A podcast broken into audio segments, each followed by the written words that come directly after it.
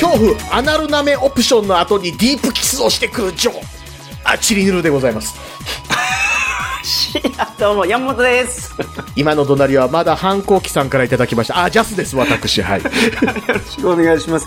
まだ反抗期さん、下ネタはダメですよ。下ネタは ね、あのちょっとびっくりしてあの言葉止まりましたけど 今。これね、下ネタダメって何回も言ってるじゃないですか。そう実はね、うん理由があるんですよこれ。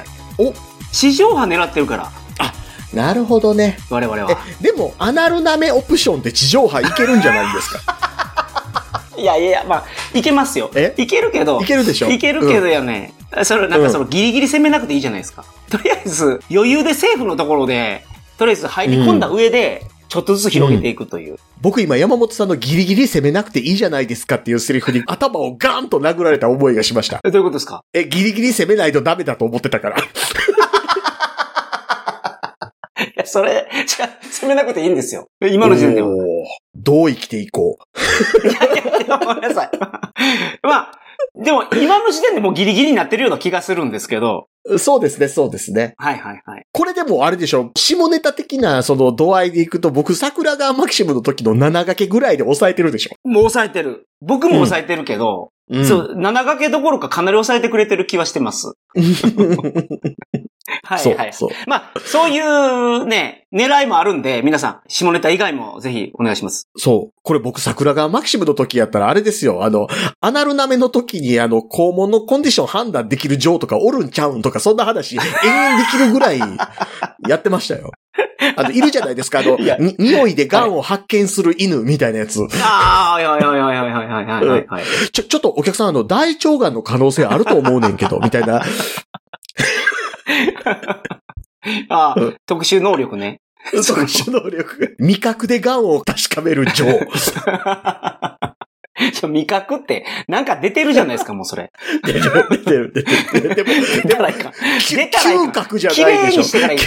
綺麗にしてからいって、そういうところでそのオプションつけたときは。綺麗にしても舐めたらわかるわけですよ。あれ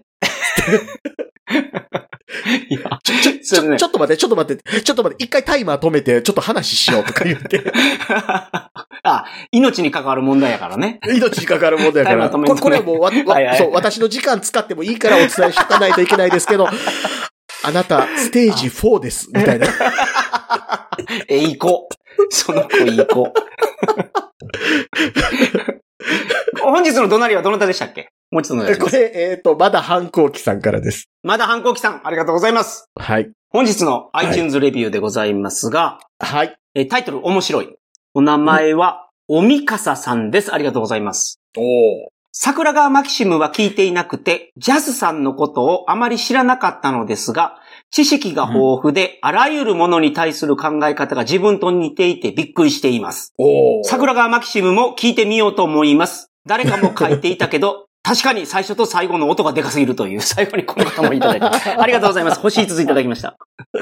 ありがとといううわごけざいで、ます。ジャスさんのことを知らないと、まあ僕の番組聞いてくれ、来てくれてた方かなと思いますけど、鳥かご放う送ん。にもですね、ジャスさん何回も出てくれてるんで、そちらの方も聞いていただけそうれでばすとよね思いますが、うん。桜川マキシムという偉大な番組がありますから。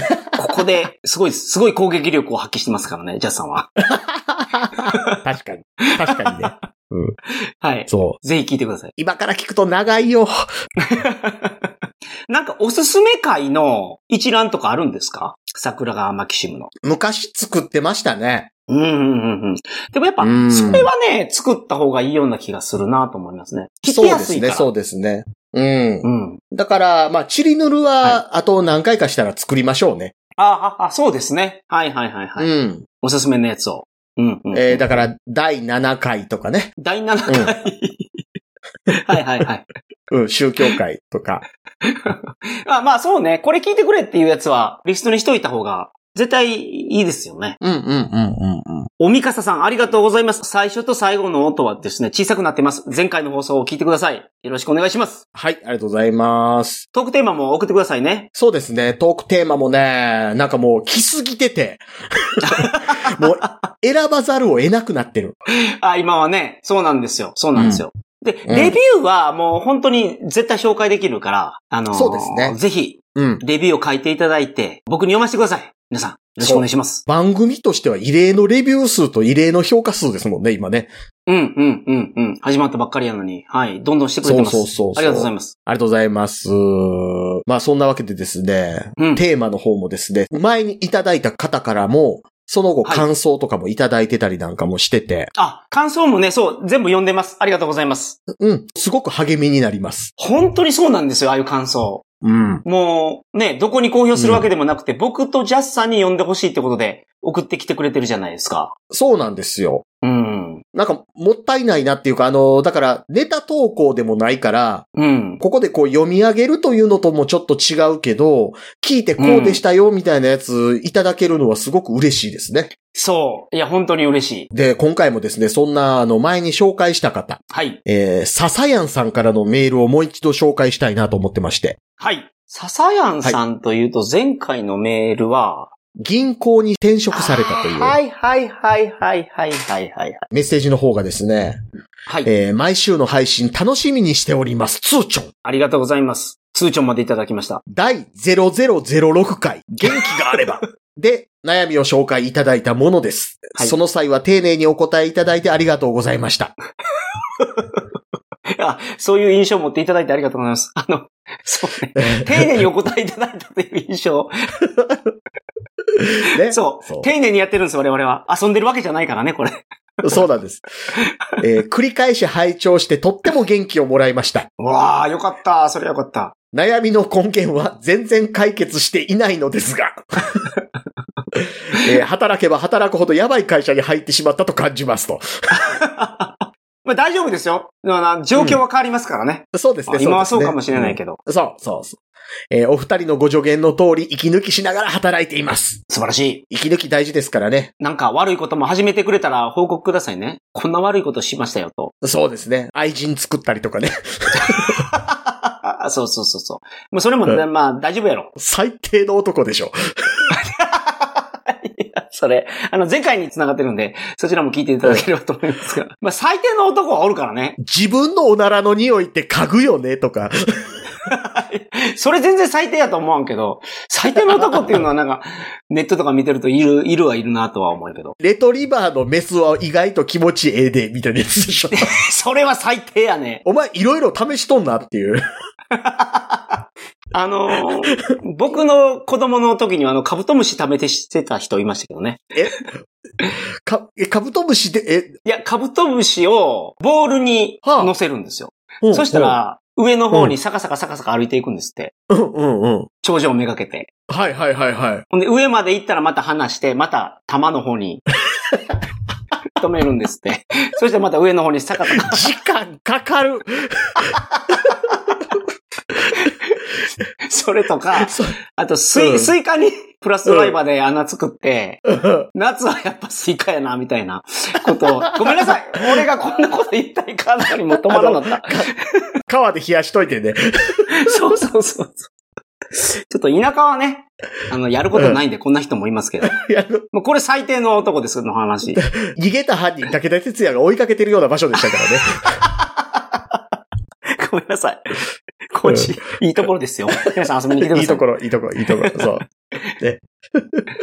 えっと、今回は、お二人の自分に大きく影響を与えた本がありましたらご紹介いただきたいなと思いメールしましなた。るほど、なるほど。はいはいはいはい。配信を拝聴するたびに、いろんな情報源から知識を得て、ご自分の中でしっかり咀嚼された上でお話しされているなと感じております。うん。そんなお二人の頭の中をちょっと覗いてみたいなという意図もあり、ジャンル問わず影響を受けた本がありましたらぜひ教えてくださいと。なるほど、なるほど。これはね、僕が読む本と、ジャスさんが読む本っうてん多分全然違うから、ああ、まあね。すごい大変になると思う。そらねうん。で、今回ちょっと、僕の新しい状況についてちょっと説明したいんですけど、おーなるほど僕。今カナダにいるんですよ、カナダに。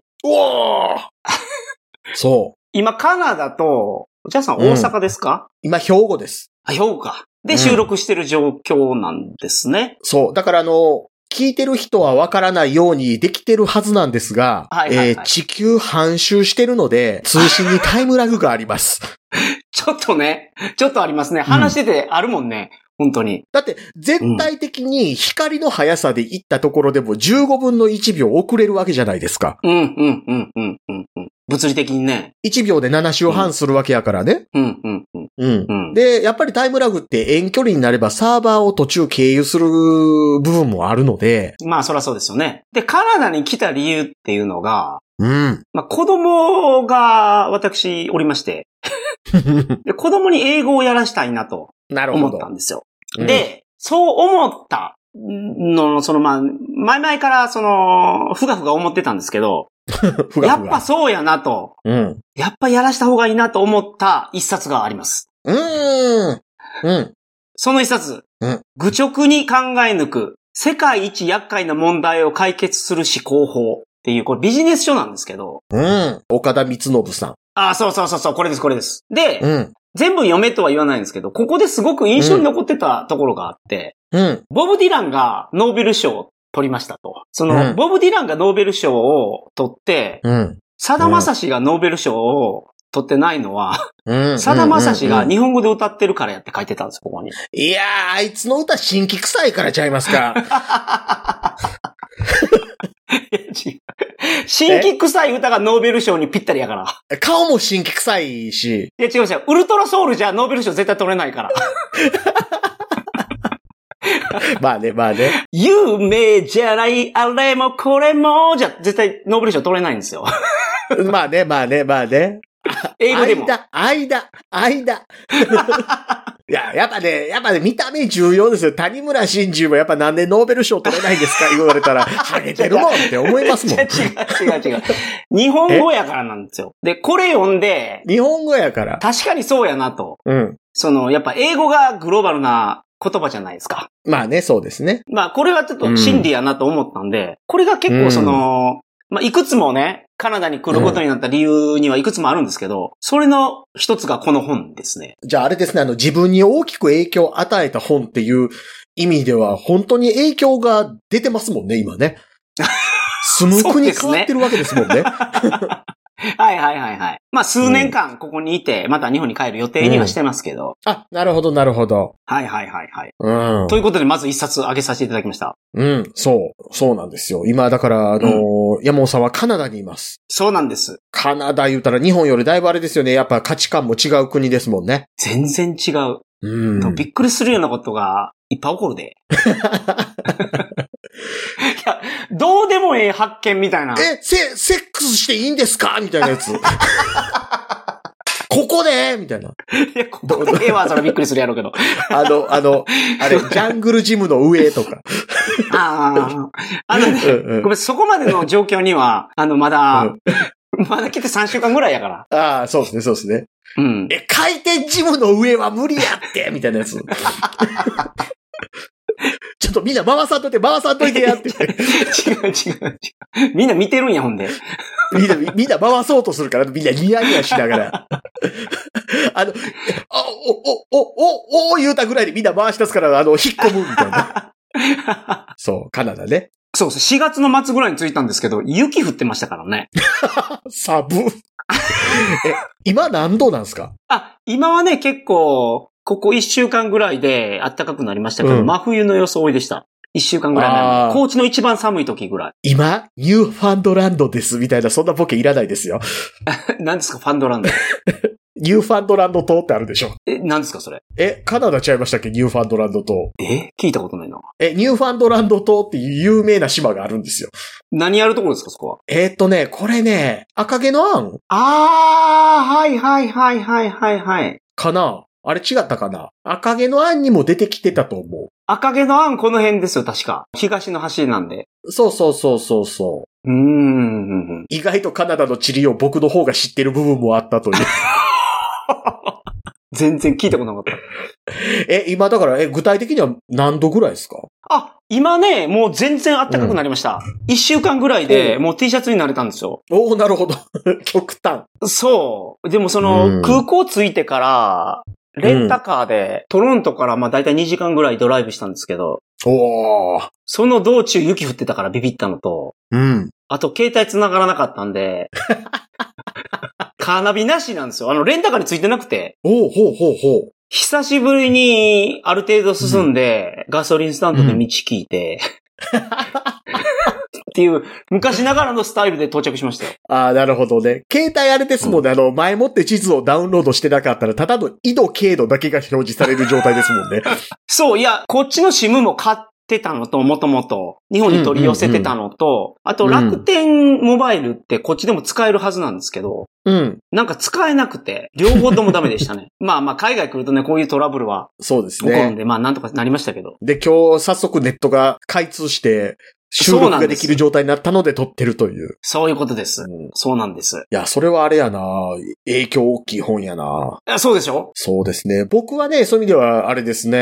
やっぱ高校の時に読んで衝撃やったのは、うん、うん、利己的な遺伝子でしたね。うん。ほー聞いあたことの、るなリチャー。ド・ドーキンスっていう生物学者の人。はい。で、この人は、まあ言うたら無宗教の大家なんですよ。はあ、はあはあはあはあ、なるほど。だからこの人の別の本で神は妄想であるっていう本があって、うんうんうんうんうんうん。もうこっちの本はもう丸まんま宗教っていうのがいかにおかしいかとか、はいはいはいはい。うん。あの、そういうことを書いてる本で、そっちはね、むしろ僕ね、うん。まあ、あるあるとして読んでたんですよ。うんうんうん。なるやっほど。ぱはりい、リチャード・ドーキンスも同じようなことを考えるなーっていう。はいはいはい。でね、利己的な遺伝子の方は、うん。言うたら生き物っていうのはこういう生存戦略を持ってうん。生き抜いてきたように見えるもんなんだよ、みたいな。うんうんうん。うん。だからその進化とかみんな気軽に言うじゃないですか。はい。人間ってこういう状況に合わせてこう進化してきたんだ、みたいな。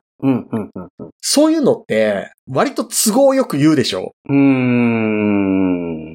例えばどんなんですか例えばですけど、その、うーん日本人ってうん。農村が中心の社会だったから、うん。他人とは調和をとって生きていくように進化してきたとか、そういう遺伝子が多いとあなか、るほど、なるほど、なるほど、なるほど。はいはいはいはいはいはい。それお前が説教の中でお前はもうちょっと周りとの調和を考えろよって言いたいためだけに今捏造したやつよな、みたいなことあるじゃないですか。うんうんうんうん。あるある ある。うんうん。特にそてかの、日本色恋のところはある。うんその、実は遺伝子で、ね、男と女が惹かれるようになってるのに、うん、なんかその、そこに心が介入してるかのように、なんか、うん、話して、そまあそうじゃないでしょっていうようなことを信じられてたりしますよね。う、そうそうそうそう。あとだからまあ、それこそね、最近のコロナ禍の話でいくと、はい、うはい。ーんコロナウイルスはは言ってるけどって言いがちな人がよく言ってたこととしては、えーウイルスっていうのは最終的に弱毒化するもんなんだから。みたいなこと言ってた人も多かったでしょ、うんうんうんうんうんうん。うん。弱毒化しないと、その、言ったらその寄り主も死んじゃうから、ウイルスも死滅するから、どっかで弱毒化していくもんなんだ、みたいなことをはいはいはいはい。言ってる人いた。言う人多かったですけど、はい。ウイルスが繁殖できる生物自体も死滅した結果、ウイルスも死滅した例なんて山ほどありますけど、みたいな話したっはいて、はいそうはいいはうい人って、鼻から聞く気ないじゃないですか。うんうんうんうんうんうんうんうん。あのね、利己的な遺伝子はそういう意味ではそういううん事実だけを積み上げていくことの楽しさと難しさみたいなものが、うん。割と、うん、ストレートに読みやすく書いてあるので、なるほど。下手な哲学書を読むより、学問とは何かとか、考えるとは何かみたいなことに結びつけて読みやすい本です。これすごいですね。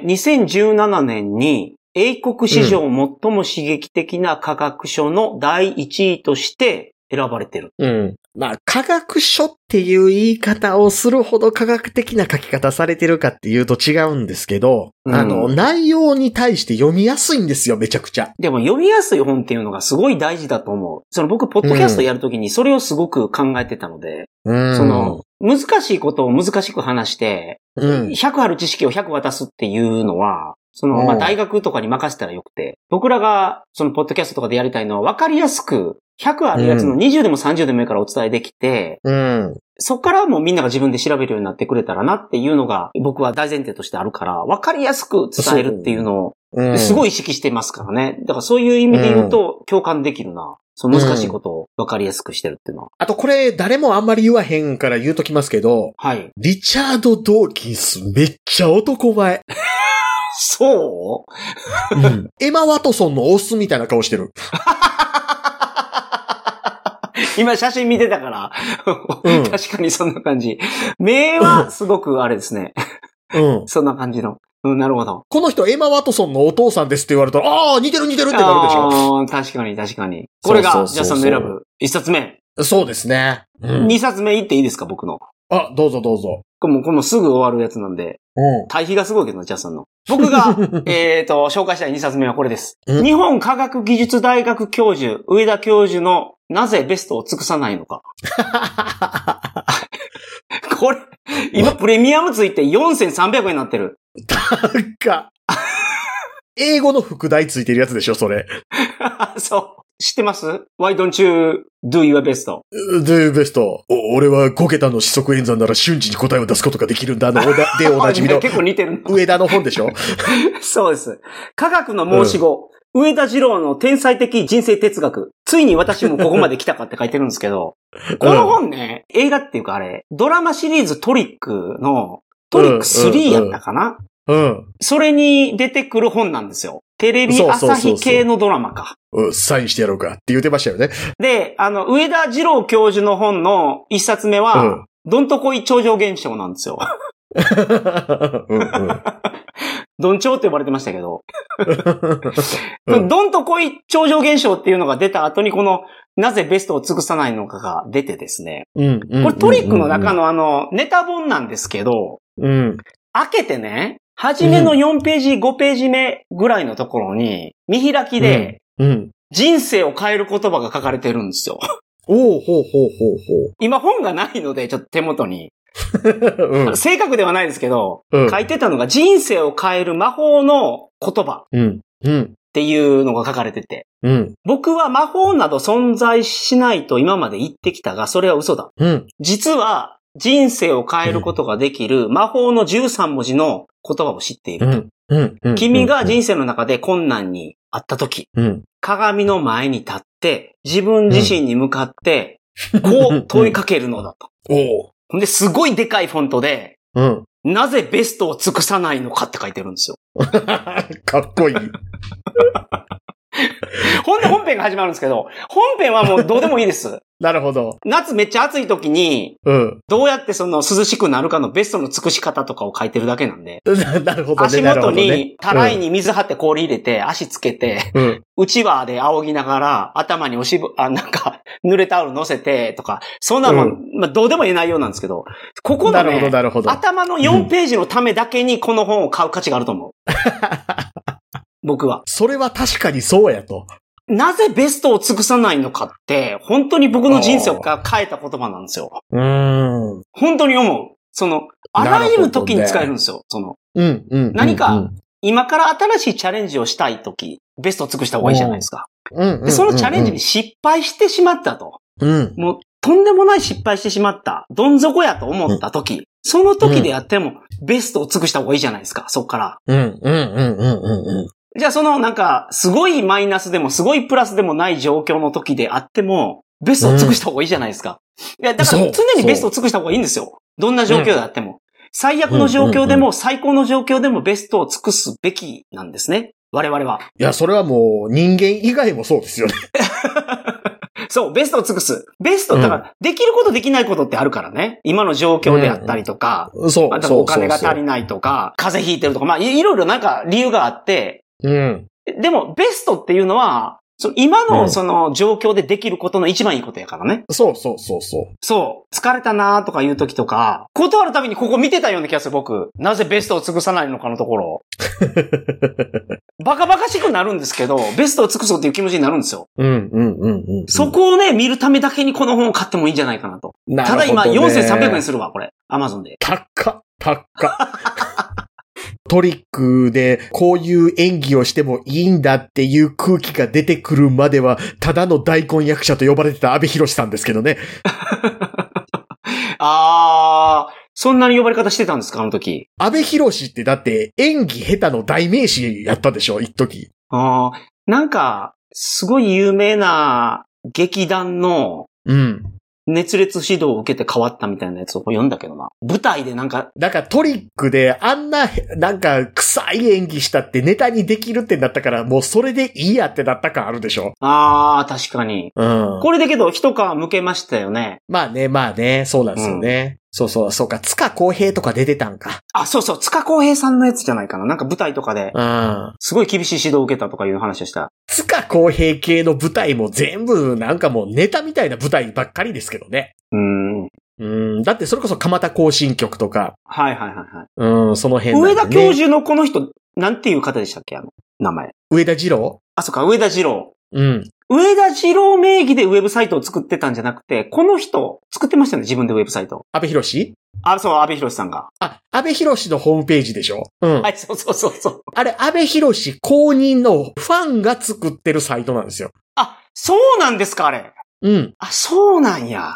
そうそうそうそう。だから管理してる人は、安倍博士あがの僕やってるかと思ってました。あ、じゃないんですよ。なるほど。うん。そんな安倍博士さあん。の、ある筋では有名ですもんね。安倍博士さんのウェブサイ トは。あそうそう。だから、重たいウェブサイトを表現するときに、安倍博士のホームページ何万回表示できるぐらい時間かかるみたいな ね。そう。激軽の、なんか昔ながらの枯れた技術で作ってるから、安定してるんですよ。そう。あの、だからあれですよ、堂本剛のはい別名義の歌手活動あるじゃないですか。どう もエントリーキリーっていう。あー、はいはい、ありますね。はい。あのウェブサイトがえげつないぐらい重たいんですよ。なるほど、なるほど。 だから、安倍博士のウェブサイトの何万倍かかるみたいな言われ方めっちゃしてましたね。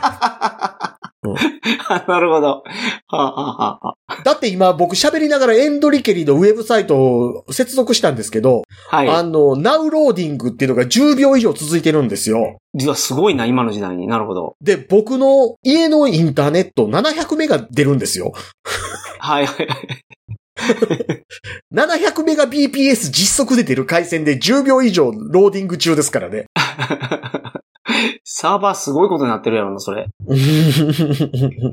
そう、うんそっか、上田二郎か。なぜベストを尽くさないのか。僕はね、じゃあちょっと物語系いきたいと思います。はいはいはいはい。僕はやっぱりね、竜慶一郎大好きなんですよ。うーん。前々からおっしゃってますね。うん。そう。あうんうんの、うん歴史小説というか、時代小説というか。うん。だから、あの、歴史小説っていうと、ノンフィクション的ないイメージで読む人も多いじゃないですか。はいはいはいはい。竜慶一郎はね、もうがっつりフィクションなんで、魔法とか出てきます魔法って名前じゃないですけど、魔法出てき ます。ああ、なるほど。うん。妖術とか、 呪いとかいっぱい出てきます。ああ、なるほどなるほどなるほど。そうか、だそうからか、そうか。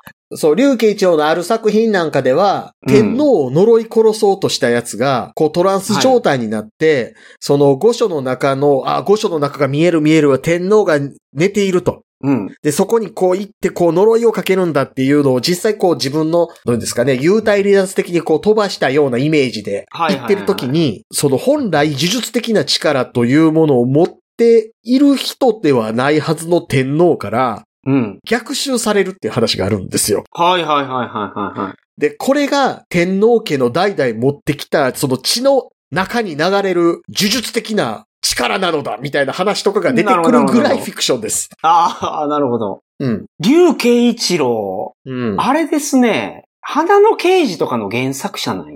そうです。な花るほのど。刑事と。か、影武者徳川家康とか。ああ、いいですね。影武者徳川家康。 うん。面白かったな。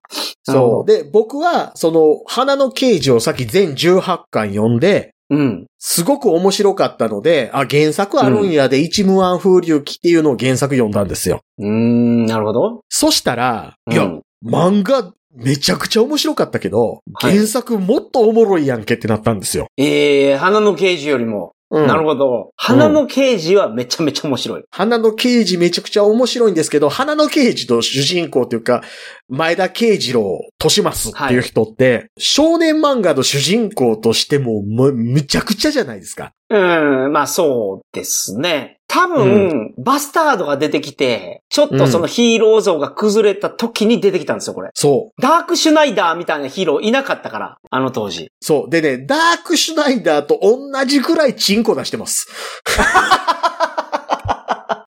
俺もうめちゃめちゃ覚えてるの。お風やったでしたっけお風は子供か。お風は子供ですね。木の上で、その、あの、じゃあ、やるかみたいな話になってて、うん。えあなたのどれくらいやるのって、うん。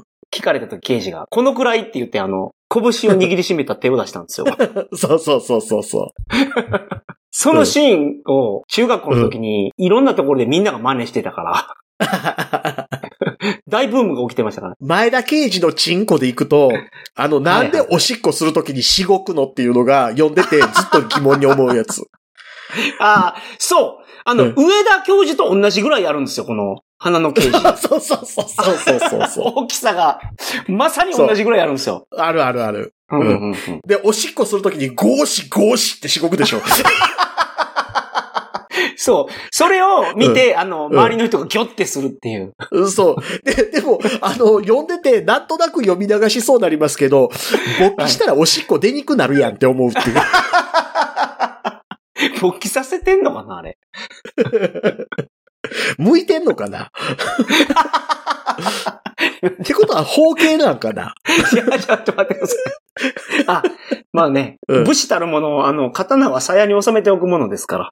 そう。刑事殿なぜ小便の時にゴシゴシとしごくのですかいや、皮かぶったままやったら変な方向飛んでいくやん、みたいな。あ、なるほど。そういうことやったかもしれないですね。 そうそうそうそうそう。ね。いや、ほんで、その一無風流記読んで面白くって、で、はいはいはいそっから竜慶一郎読もうってなったんですよ。うんうんうんうん。で、デビュー作、はい。吉原御免状。おーご炎上じゃなくて、ご免ごご上御。免状。吉原御免状。だから、吉原炎上のやつをパロディしたんタイト違うル。違う、吉原御免状です。あ、ご免上。なるほど、なるほど。御免状っていうのは許可証みたいな意味です。あ、なるほど。ごめんなさいのごめんか。そうそうそうそう。あの、だから、はいはいはい。言ったら吉原っていう場所で遊郭をやっていいですよっていう書類のこと。なるほど、なるほど。はいはいはいはいはいはい。うんなんですけど、これがね、べらぼうに面白い。へえ。うん。これすごい安いですよ、今。アマゾンで見ると。なぜベストを尽くさないのかの、正式な値段でも5分の1ぐらいです もんね。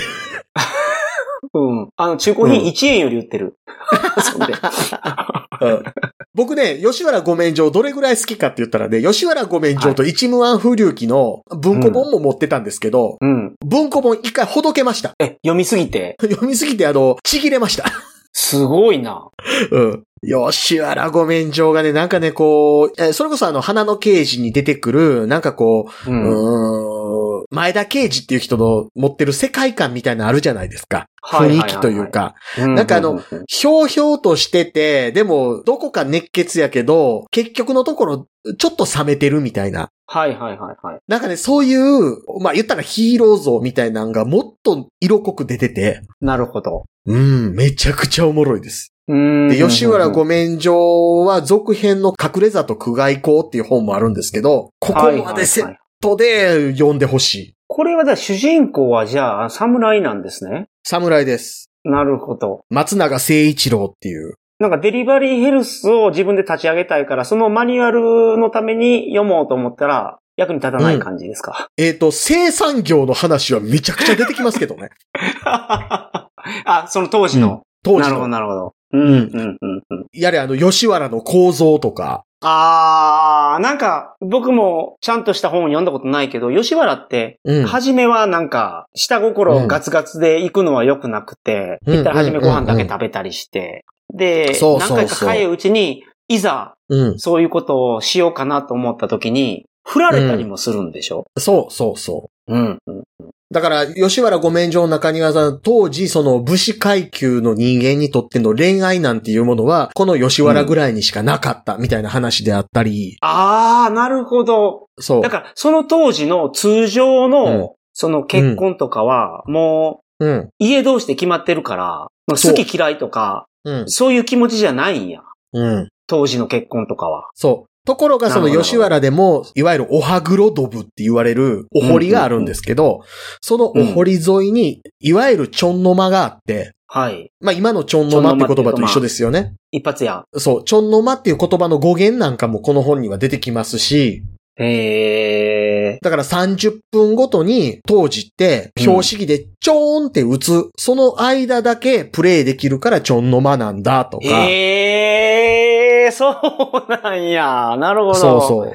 そうで、そこはだから言ったら振るっていうのがないから、単はにいその性欲の発散のために来る人はそこで性処理をするんだみたいな話があって、うんで、そこで働いてる女性のことを、ここはまるで地獄ですね、みたいなことを主人公が言ったら、お前は何も分かっちゃいないと。うん。地獄なのは、ここにいる女じゃなくて、ここに来る奴らなのさ、みたいな話とか、うん、うん、うん、うん、うん、うん、うんうん。うん。なんかそういうね、なななんかこう、ちょっとダンディズムみたいな話も含まれつつ、うん。なんかね、いいんですよ。なるほど。もうこれはぜひ読んでほしい。これは読みたくなったな僕もちょっとあの、追加しました。あれに。あの、買うリストに。で、この吉原御免状ともう一つなんて言ってましたセットで隠れ里区外校。交。難しい名前やな、これ。あ、これか。うん。ありました。これも直の続編なんで。なるほど、なるほど。で、本来4部作の構想やったんですけど、2作目まで書いたところで、竜慶一郎さん亡くなってるので。あー、なるほど。うん。なるほどなんかね、そのね、死んで続きが読めないとこも含めてね、竜慶一郎、面白いんですよ。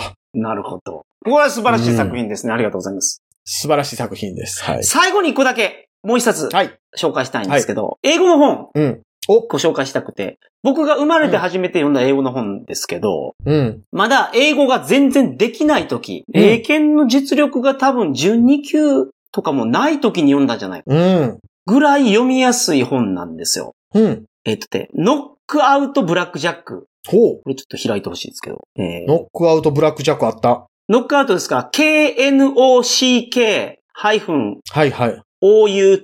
うん。でブラックジャックで調べると。出てきましたうん。はいはいはい。ありました。 ?1998 年に出た本なんで結構古いですけど、うん。これブラックジャックのカウンティングの本なんですよ。なるほど。カウンティングっていうと、要はあの、トランプの今何が出てるかみたいなことを覚えといてのやつそうそうそうそうそうそう。ブラックジャックっていうゲームは、数学者がですね、計算しまくって、この状態の時にはこれをした方がいいっていうのを、もうあの、うん導き出されてるんですよ。それの解説書です。うん。で、これを使えば、カジノで勝てます。うん、うん、で、ここでは、えーそのカウンティングをやる方法と、カウンティングの練習方法だけじゃなくて、うん。うん。そのカジノに対する数学的な考え方が結構書かれてるんですよ。だから数学を使ってカジノを攻めるっていう。うん。あとあれですよね、あの人間が人の命を同行するなんておこがましいとは思わないかねみたいなことが書いてあるわけですよね。そ そうですいません、それブラックジャックです。 手塚治虫先生の方なん で、それは。え、本間先生とか出てこないんです か出てこドクタなーい。キリコとか。えそれ違うんですよ。それも大好物やけあ違う違うど、うんうんうん、うん。そのブラックジャック。ックじゃないんです。あの、ごめんなさい。大きなったピノコええ女やなっていう。違う。 え違う、違う。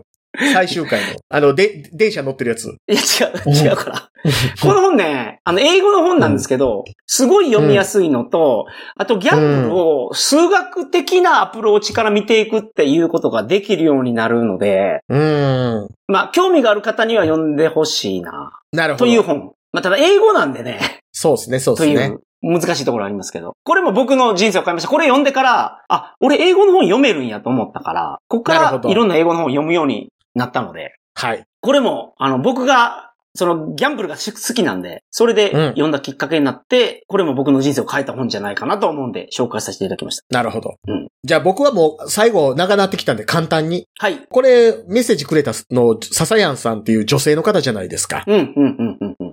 まあ、十中八九読んでないやろうけど、読んでっていう漫画だけ紹介しときたいと思います。おー、いいですね。はい、はい、はい。京志郎2030読んどきましょなんで教師郎う。めっちゃおもろいからです よ。いや、おもろいはおもろいけど、あんな泣く漫画ないでしょ。教師郎は、あれですよ、う金玉使って、あの、モモンガみたいに隠したりしないですよね、確か。 そう、そう。うん。ただあの、ダークシュナイダーの15倍ぐらいチンコ出してます。あ、けどね、教師郎のチンコは、あの、出してもいいチンコやから。 ターちゃんと一緒で、全年齢対応チンコですからね。全然霊体のチンコですけ ど、京志郎のチンコからもなんか出てたりするでしょ。